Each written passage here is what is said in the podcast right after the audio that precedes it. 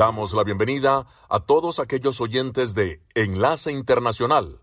En esta franja estamos hablando de noticias internacionales, algunas entrevistas y un poco de música.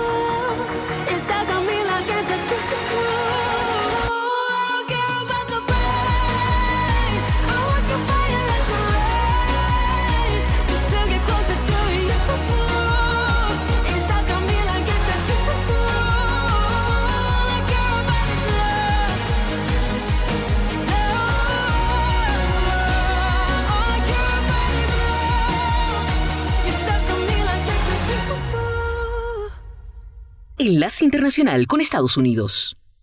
La falta de acuerdo entre republicanos y demócratas en el Congreso estadounidense mantiene a la administración Biden en una constante situación de inestabilidad, ahora bajo la sombra del riesgo por un posible cierre de gobierno. En tanto, y ante la atenta mirada de jóvenes estudiantes, el presidente Joe Biden ofreció un discurso sobre su estrategia económica en una universidad del estado de Maryland y no dudó en criticar el plan presupuestario republicano al que denominó Maganomics mientras destacó los éxitos de su plan económico, enfatizando, entre otros temas, en la creación de empleo y el auge manufacturero en la industria del país. Durante todo el tiempo que pasan atacándome a mí y a mi plan, nunca hablan de lo que ellos quieren hacer. Piénsalo, te dicen que están en contra, pero a favor de que están es como si quisieran mantenerlo en secreto. No los culpo. Además, el mandatario denunció los planes republicanos de reducir los impuestos para los ricos y las corporaciones y recortar programas como la Seguridad Social, Medicare y Medicaid. Según estimó el presidente Biden, decenas de millones de estadounidenses correrían el riesgo de perder su seguro médico con el plan republicano, mientras prometía proteger los programas federales que ofrecen servicios médicos. En tanto, el optimista discurso del presidente Biden Contrasta con la situación que se desarrolla en los estados de Detroit, Missouri y Ohio, donde hoy unos 13.000 empleados automotrices iniciaron una huelga y por ahora no regresarán a sus puestos de trabajo en las fábricas de General Motors, Ford y Jeep. La decisión se dio luego de que sus líderes no pudieron cerrar una enorme brecha entre las demandas sindicales en las negociaciones contractuales y lo que los tres fabricantes de automóviles de Detroit están dispuestos a pagar. Esta fue la primera vez en los casi 90 años de historia del sindicato que abandonó las tres fábricas de forma simultánea el jueves a medianoche cuando los contratos de cuatro años expiraron. Y de un desacuerdo a otro desacuerdo, y es que como adelantábamos al principio de esta nota, el Congreso sigue sin concretar el gasto de gobierno y tienen 15 días para hacerlo antes de que expire el 30 de septiembre. Se traduce en muy poco tiempo para acordar un paquete que incluye 12 proyectos de ley de asignaciones que deberán ser aprobados por cada Cámara antes de la firma del presidente Joe Biden. Judith Martín Rodríguez, Voz de América. Escuchan la Voz de América conectando a Washington con Colombia y el mundo por Melodía Estéreo y melodíaestéreo.com.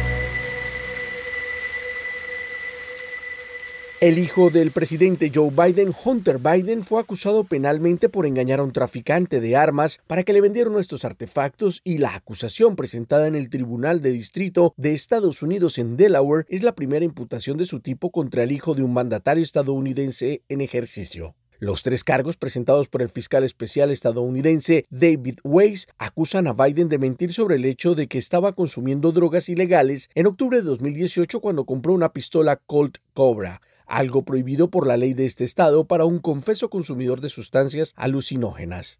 Previamente y durante la audiencia realizada en julio se descartó un acuerdo con las autoridades, según el cual Biden, de 53 años de edad, se habría declarado culpable de dos delitos fiscales menores y se habría inscrito en un programa social a fin de evitar un procesamiento por el cargo de armas. La acusación se produjo dos días después de que los republicanos de la Cámara de Representantes abrieran una investigación de juicio político contra el presidente Joe Biden en relación con los negocios de su hijo en el extranjero, una determinación que fue condenada por la Casa Blanca, argumentando que fue adoptada sin votación del Pleno de la Cámara y por carecer de fundamento al tener motivaciones políticas.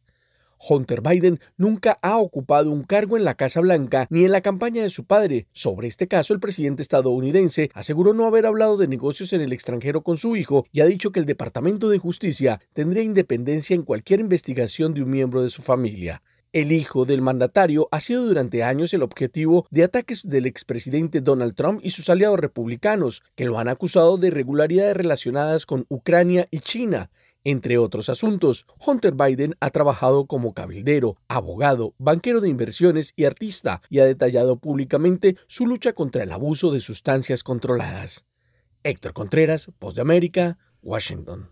Desde Washington le saluda Gonzalo Abarca para invitarlos a escuchar Enlace Internacional con la Voz de América, lunes a viernes, 7 de la noche, por Melodía Estéreo y en simultánea por melodíaestéreo.com.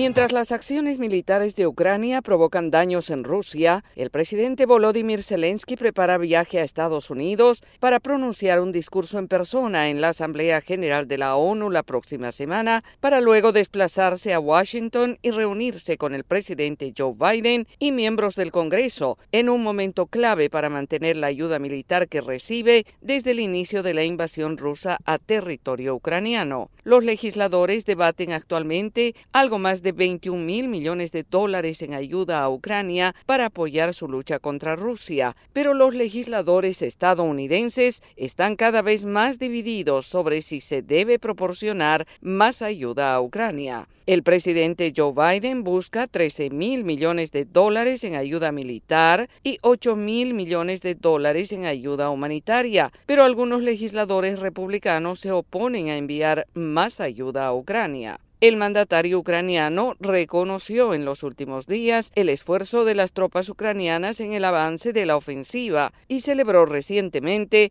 lo que describió como la destrucción causada a un sistema de defensa aérea ruso en la anexada península de Crimea. Debe hacerse una mención especial a todo el personal de servicio de seguridad de Ucrania, así como a nuestras fuerzas navales. El sistema de defensa aérea de los invasores fue destruido. Muy significativo. Bien hecho. Por su parte, Estados Unidos impuso el jueves sanciones a más de 150 empresas e individuos en Rusia, Turquía, los Emiratos Árabes y Georgia, tomando medidas enérgicas contra la evasión de restricciones comerciales destinadas a bloquear el financiamiento de la guerra de Rusia contra Ucrania, ahora en su décimo noveno mes. El paquete de sanciones más reciente es uno de los mayores impuestos por el Departamento de Estado y el Tesoro de Estados Unidos y apunta a quienes venden tecnología occidental a Moscú para ayudar en sus esfuerzos bélicos, en particular empresas y personas de Turquía, que es un país miembro de la Alianza Militar Occidental que apoya a Ucrania. Yoconda Tapia, Voz de América, Washington.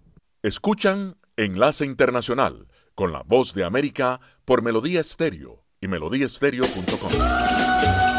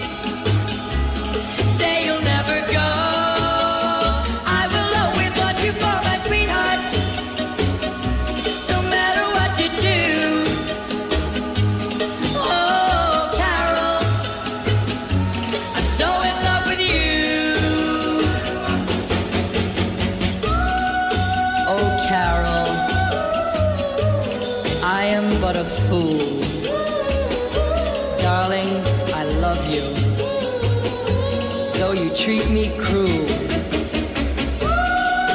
You hurt me, and you make me cry. But if you leave me, I will surely die.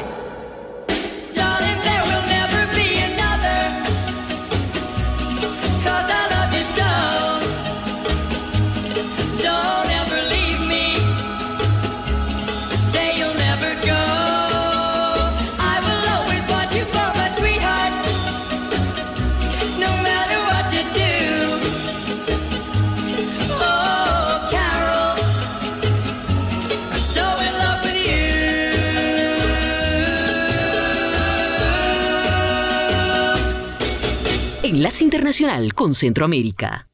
La cifra de hondureños deportados desde la zona fronteriza entre México y Estados Unidos por actos criminales y otros delitos alcanza algo más de 600 migrantes y organismos de derechos humanos califican esta situación como alarmante especialmente porque se deja en evidencia que muchos de ellos huyen de la justicia hondureña por delitos cometidos en el país. Según las autoridades, más del 55% de las personas que salen de Honduras en la ruta migratoria irregular son menores. Karen Valladares, defensora de derechos humanos, explica que los menores de edad son los más vulnerables al ser víctimas de trata de personas. Y esto también nos llama a, repercutir en acciones más eh, directas con sociedad civil para dar una respuesta oportuna e inmediata a las acciones que se hacen desde los países. Desde la Facultad Latinoamericana de Ciencias Sociales, Flaxo, revelan en sus informes más recientes sobre la condición del migrante el 40% de las deportaciones son mujeres desde Estados Unidos y México y en algunos casos son personas que huyen por causas sociales y otras por deudas. Carla Zelaya, integrante de la organización Atención al Migrante Hondureño, explicó que hay programas de reinserción para hondureños deportados. Son programas sociales a través de la inserción eh, escolar, eh, reinserción escolar, perdón, eh, también a través de programas de, inserción laboral, con también con lo que es la empresa privada, con organizaciones del gobierno. Por otra parte, y con el propósito de evaluar personalmente la situación de los migrantes hondureños en la frontera sur de Estados Unidos, la presidenta Xiomara Castro confirmó que realizará una visita a esa zona la próxima semana. Oscar Ortiz, Voz de América, Honduras. Desde la Voz de América en Washington les saluda Sofía Pisani, invitándolos a escuchar las noticias internacionales, el enlace internacional de la Voz de América desde las 7 de la noche, hora de Colombia, 8 de la noche, hora de Venezuela.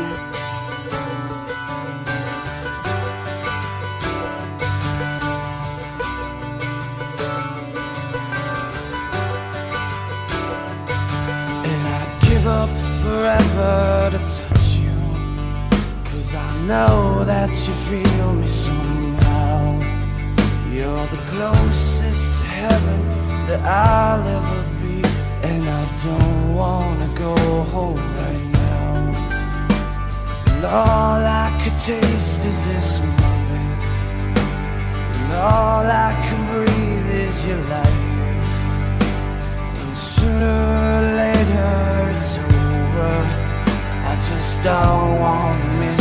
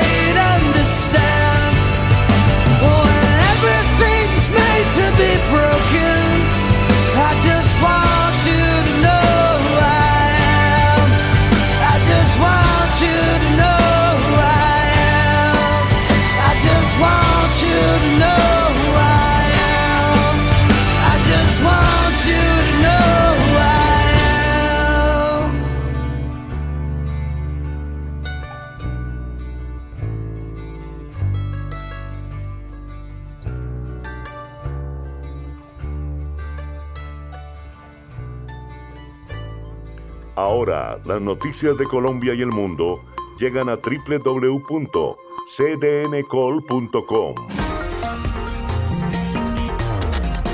Somos cadena de noticias y el portal digital de las Américas. Noticias, deportes, salud, entretenimiento, análisis, América Latina y el mundo, radio y televisión en vivo, cadena de noticias. Cadena Los domingos en Melodía Estéreo son espectaculares. Escuche a la una de la tarde Flashback. Flashback con las anécdotas, comentarios y la historia de las canciones. Este domingo a la una de la tarde, Flashback. Una buena disculpa para escuchar la radio de talento. Con la conducción de Jimmy Villarreal. Melodía Estéreo. La radio que usted definitivamente quiere escuchar por ser única. Melodía Estéreo, emisora afiliada al sistema de noticias de la Voz de América. La presidenta de Perú, Dina Boluarte, se reunió con Christopher Dodd, enviado especial para las Américas del presidente Biden, y durante el encuentro se tocaron temas sobre las relaciones bilaterales entre Perú y Estados Unidos, especialmente en términos de instituciones democráticas y cooperación en organismos multisectoriales. La Voz de América conversó con el internacionalista Ramiro Escobar para entrar en detalles sobre las relaciones entre ambos países. Bueno, es la continuación de unas relaciones entre Perú y Estados Unidos que, a pesar de los tumbos políticos que hay acá, se han mantenido estables. La agenda es variada, ¿no? Derechos humanos, mantenimiento de la paz, cooperación en varios ámbitos y parece que también hay un tema ambiental. El internacionalista Ramiro Escobar agregó que un tema crucial es el de los derechos humanos, situación que ha provocado varias críticas al Perú en los últimos meses por las protestas generadas en todo el país luego del cambio de gobierno y que derivaron en violencia que terminó con decenas de vidas. También, La Voz de América consultó los alcances de la visita con el internacionalista Francisco Belaunde, quien la consideró como algo muy positivo para el país. Yo creo que para el Perú es muy importante porque lo que el, el gobierno está muy empeñado en demostrar que los vínculos con los países eh, aliados del Perú están muy fuertes, se mantienen. Para el gobierno peruano es, efectivamente es,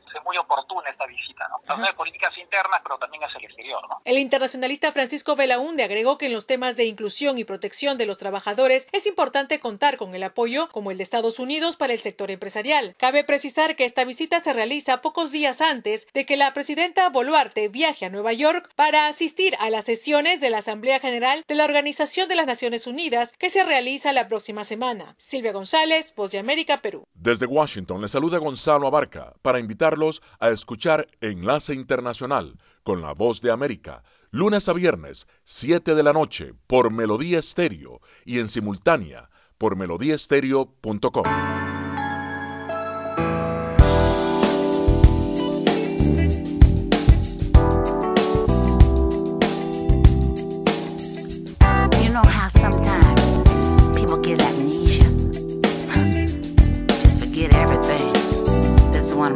songs from back in the day. I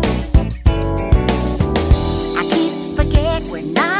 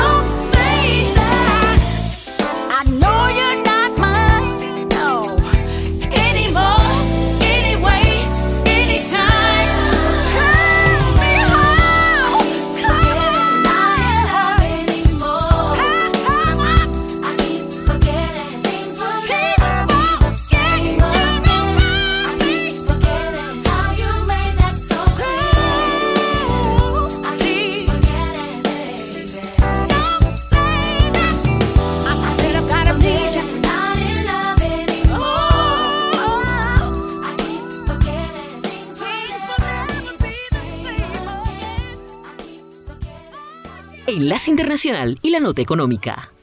El número de estadounidenses que solicitó seguro por desempleo la semana pasada aumentó modestamente después de caer al nivel más bajo en siete meses una semana antes, al tiempo que las empresas siguen reteniendo a sus empleados a pesar de los esfuerzos de la Reserva Federal para enfriar la economía. La agencia AP informa que las solicitudes de seguro por cesantía en Estados Unidos aumentaron en 3.000 y se ubicaron en 220.000 durante la semana que terminó el 9 de septiembre, informó el Departamento de Trabajo. Las solicitudes de ayuda por desempleo se consideran un indicador del número de despidos en una semana determinada. El promedio móvil de cuatro semanas de solicitudes, una medida menos volátil, bajó en 5.000 para ubicarse en 224.500. La Reserva Federal se encuentra en el segundo año de su batalla contra la inflación, en la cual ha elevado las tasas de interés 11 veces desde marzo del año pasado. Con un 5.4%, la tasa de endeudamiento a referencia del Banco Central está en el nivel más alto en 22 años. Los aumentos de tasas tienen como objetivo enfriar el mercado laboral y reducir los salarios, lo que muchos economistas creen que ayuda a aliviar la presión sobre el aumento de los precios. Aunque algunas medidas de inflación han bajado considerablemente de un 9% a cerca de un 3%, desde que la Fed comenzó a subir las tasas de interés, el mercado laboral se ha mantenido mejor de lo que muchos anticipaban. A principios de este mes, el gobierno informó que las empresas estadounidenses agregaron 187 mil puestos de trabajo en agosto, otra señal de un mercado laboral saludable. Aunque la tasa de desempleo aumentó a 3.8%, sigue siendo baja según medidas históricas. La economía estadounidense ha estado agregando un promedio de casi 236 mil empleos por mes este año, por debajo del aumento pandémico de los dos años anteriores, pero sigue siendo una cifra sólida. Con la nota económica desde Washington, Leonardo Bonet, Voz de América. Las noticias del mundo y la buena música se escuchan en Enlace Internacional con la Voz de América por Melodía Estéreo.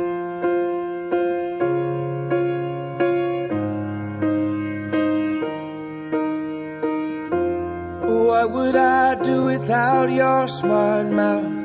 Drawing me in and you kicking me out. You got my head spinning, no kidding. I can't pin you down. What's going on in that beautiful mind? I'm on your magical mystery ride, and I'm so dizzy, don't know what hit me, but I'll be alright. My head's underwater, but I'm breathing fine. You're crazy and I'm out of my mind. Cause all of me loves all of you. Love your curves and all your edges, all your perfect imperfections. Give your all give my all to you.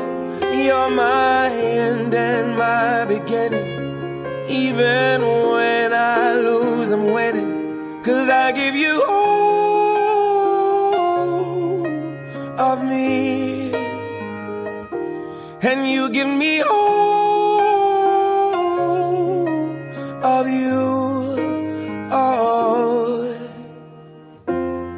How many times do I have to tell you? Even when you're crying, you're beautiful too. The world is beating you down. I'm around through every mood. You're my downfall. You're my muse. My worst distraction, my rhythm and blues. I can't stop singing. It's ringing in my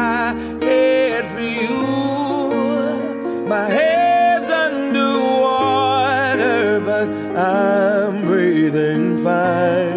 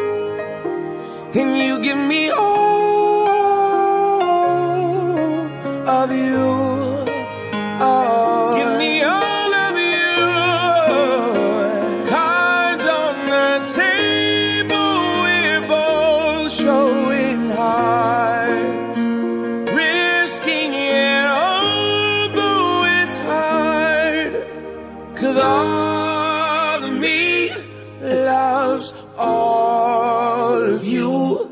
Love your curves and all your edges. All your perfect imperfections. Give your all to me. I'll give my all to you. You're my end and my beginning. Even when I lose, I'm winning. Cause I give you all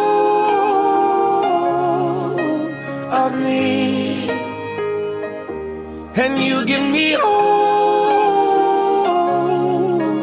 of you. I give you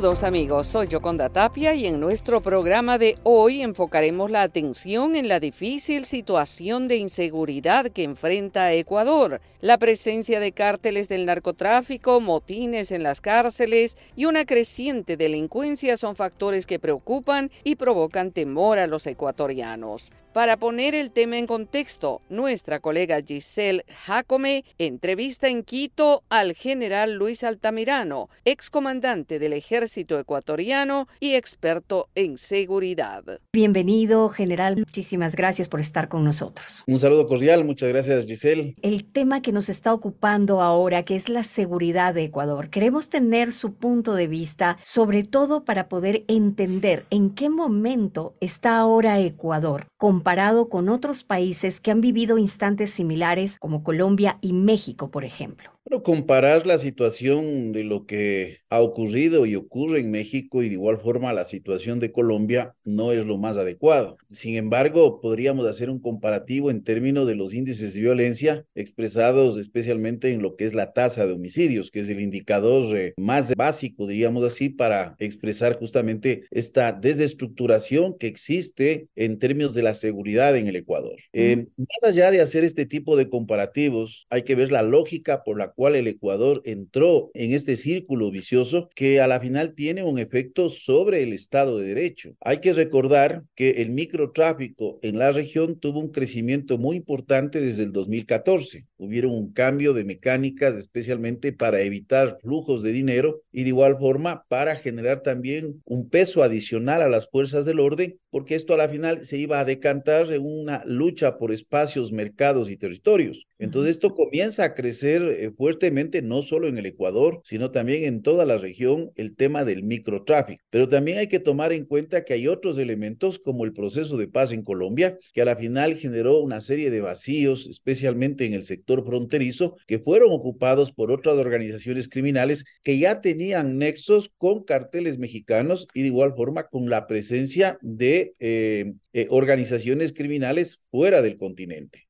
Esto generó una articulación inicial con grupos eh, que ya estaban inmiscuidos en, en, actividades especialmente no solo de tráfico de armas, sino también de componentes para el procesamiento de la droga, porque en eso el Ecuador históricamente ha, ha tenido que enfrentar este tipo de situaciones de tráfico de gasolina blanca, acetona, etcétera, etcétera. Entonces, todo este, todo este problema que se fue dando generó también que desde los gobiernos no se vayan tomando las acciones debidas y conjuntamente con un problema estructural tan fuerte como es la pobreza, que se agudizó también por la pandemia, generó más vacíos de la presencia del Estado. Si nosotros revisamos datos estadísticos relacionados con las necesidades básicas insatisfechas, vamos a encontrar que hay provincias fronterizas que están en el orden del 56-60%. ¿Esto qué quiere decir? Que 6 de cada 10 ciudadanos que viven en sectores fronterizos no tienen acceso a servicios básicos, a servicios de salud, no tienen acceso a oportunidades educativas, no tienen acceso a dinero para poder solventar sus situaciones del día a día y esto a la final abrió la puerta para que se vayan siendo atraídas a actividades ligadas con lo ilícito. Solo delincuencia común, sino un paso de esta a las organizaciones de carácter criminal. General, le, le interrumpo un momentito ahí. Pensamos en Esmeraldas. Se cumplen todas estas características en esa provincia. Pero ¿qué ocurre con el resto de provincias de la costa de Ecuador? Podemos decir que estas bandas narcodelictivas fijan su mirada en la costa ecuatoriana por la cantidad de puertos que tenemos. Está ligado directamente con las rutas del narcotráfico. Si nosotros vemos las tasas de homicidio, están concentradas en la provincia de Esmeraldas. No hablo de la cantidad, sino hablo de la tasa de homicidios cada 100 mil habitantes. Están concentradas en provincias costeras como Esmeraldas, Manabí o, provincias que están próximas a puertos como Los Ríos, provincia del Guayas o la provincia del Oro. Entonces hay una correlación especialmente con las rutas que tiene que ver con el narcotráfico. Entonces yo lo que le decía, hay una capacidad recuperada del control del territorio por parte de Colombia, que con esto no quiero decir que es en una totalidad, pero los cultivos se reasientan entre el 2016 y 2020 hacia las fronteras con Venezuela y hacia las fronteras con Ecuador. Se introducen también semillas modificadas, ha aumentado la capacidad de la oferta y esto también incide en que las capturas que se ha venido dando vengan siendo incrementadas. Y es así que el Ecuador pese a que tuvo capturas históricas de estos dos últimos años, el Ecuador el año anterior pasó a ser, de acuerdo al informe de las Naciones Unidas de la Oficina contra la Droga y el Delito, a ser el primer exportador de droga a los mercados europeos. Prácticamente desde el Ecuador sale el 25% del total de capturas que se han dado en puertos europeos, no solo en España, sino especialmente en los puertos en Bélgica, en Amberes y también en los puertos como Hamburgo. Últimamente nos habíamos enterado de que uno de los cargamentos grandes había sido receptado en el puerto de Algeciras, que va en banano ecuatoriano y que posiblemente estaría vinculado a uno de los cárteles de los Balcanes o la mafia albanesa, como se la ha dado a llamar últimamente. ¿Qué podemos indagar sobre la presencia de esa banda? Pero cuando ya estamos hablando de una mafia que viene desde el otro lado del continente, la cuestión empieza a preocuparnos aún más.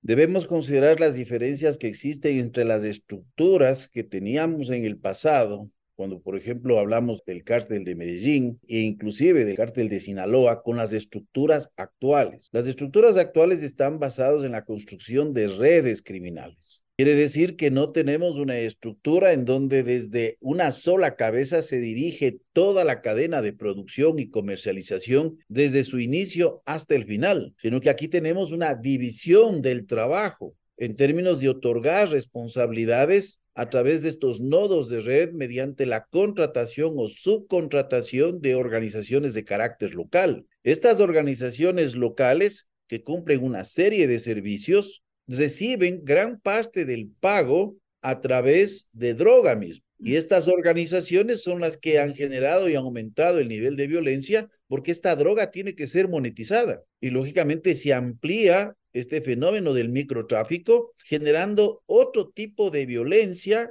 que también distrae eh, o sobrecarga a las fuerzas del orden y al sistema de justicia. Porque aquí el problema no se basa exclusivamente en el eje de fuerza. Esta es una visión totalmente equivocada. Hay que trabajar en los diferentes eslabones que conlleva una política pública amplia en donde se aborda coyuntura en términos emergenciales, pero también tienen que ser abordados elementos sistémicos en términos estructurales. Hablamos de una política de prevención que prácticamente se ve ausente, totalmente debilitada, una política de disuasión y control que hoy tiene una mirada demasiado militarizada y una política de respuesta en donde tenemos un sistema sistema de justicia que perpetúa este círculo vicioso porque tenemos el crimen, ya sea el homicidio o los delitos a la propiedad, y tenemos una incapacidad o una capacidad sobrecargada del sistema de justicia que a la final genera una aplicación débil de la ley y que produce uno de los males mayores que puede tener una sociedad, que es la impunidad. Y esa impunidad lo que hace es restar credibilidad en las instituciones. Y esto es gravísimo, porque estamos frente a, una situación en donde la sociedad ya no sabe en quién confiar. Una cosa es el crimen organizado y todo esto que inclusive se expande eh, exponencialmente en las redes sociales a través de las informaciones que se van dando, pero yo le digo, el ciudadano común no está preocupado del cargamento que ha sido encontrado en España el ciudadano común está preocupado de los delitos a la propiedad, que digo en forma general en el país. El año anterior aumentó un 23%. Este año ya vamos un incremento del 3%, pero lo que pasa es que si revisamos la cantidad de delitos, en este momento vamos cerca de los 50 mil delitos a la propiedad, un incremento del 3%, que es aproximadamente 1.500 delitos, pero ha crecido dentro de, los, de, esta clasificación, especialmente los delitos de robos de automotores, tanto de carros como de motos. Y es impresionante porque si sumamos los dos, se arriba a una cifra de casi 20 mil delitos. Entonces, el ciudadano está preocupado cuando camina por la calle, cuando su herramienta de trabajo, que es un vehículo, lo deja parqueado o cuando abandona el domicilio. Pero lógicamente que también está preocupado de la violencia porque muchos de estos delitos se ejecutan con violencia y esta violencia ha cobrado la vida de, de, muchas personas. Entonces hay una preocupación general de la sociedad, no solo en estas áreas en donde las tasas de homicidios se han incrementado de una forma exponencial, porque esa es la gran realidad. Eh, el país termina terminará este año con una tasa de homicidios de 40 homicidios cada 100 mil habitantes. Hemos focalizado en determinadas áreas. Solo Esmeraldas, ya el año anterior, terminó, si no me equivoco, con una tasa en el orden de los 70 homicidios cada 100 mil habitantes. O es una locura, es una locura, estamos desbordados.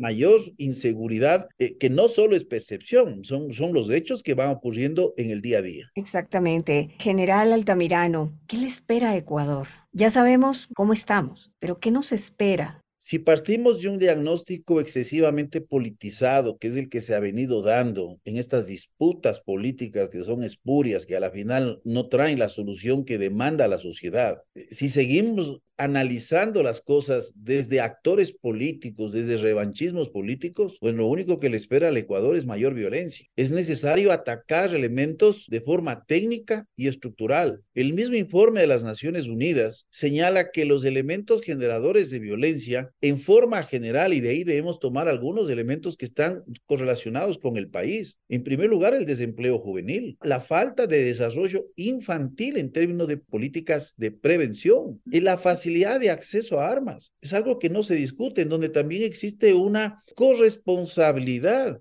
con los países productores de armas, las pandillas que su tratamiento que se vino dando en el pasado, ese proceso que inclusive fue señalado por algunos académicos de varias universidades de los Estados Unidos, que era un proceso inédito, es un proceso que se desbordó porque el gobierno anterior lo dejó ahí sin recursos. Y el crimen organizado, estos son elementos generadores de violencia. Entonces hay que atacar haciendo un diagnóstico, buscando afectar la estructura de costos, tomar en cuenta todos los eslabones que están relacionados con los procesos de producción, pero si es que no tenemos una política amplia en donde se aborde con la misma urgencia la coyuntura y la estructura, la situación del país eh, lastimosamente empeorará. Muchos han mencionado la posibilidad de que lleguemos a una condición de un Estado fallido, que es un estado de permanente crisis, un estado que no es capaz de resolver sus debilidades, que se convierten en vulnerabilidades de carácter permanente. Esperemos que las nuevas autoridades puedan reorientar el trabajo, que no significa borrar todo y hacer de nuevo, que esa es una práctica política que ha ido destruyendo justamente el sistema de seguridad. Esperemos que se tome lo bueno, se tengan estas curvas de aprendizaje y que el gobierno que venga pueda reorientar de mejor forma la política de seguridad del país. Muchísimas gracias, general a usted muchas gracias.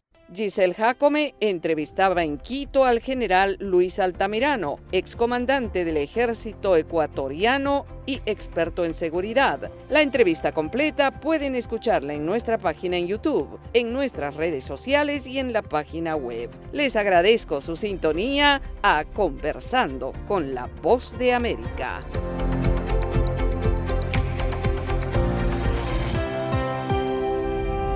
Desde Washington, Enlace Internacional, conectando a Washington con Colombia, Venezuela y el mundo, señal satélite. Enlace Internacional es una producción de cadena de noticias. Editores Jorge Pérez Castro y Gabriel Villarreal Ángel. Periodista Sala de Redacción de La Voz de América. Voiceover Gonzalo Abarca. Producción ejecutiva Jimmy Villarreal. Síganos en www.cdncol.com.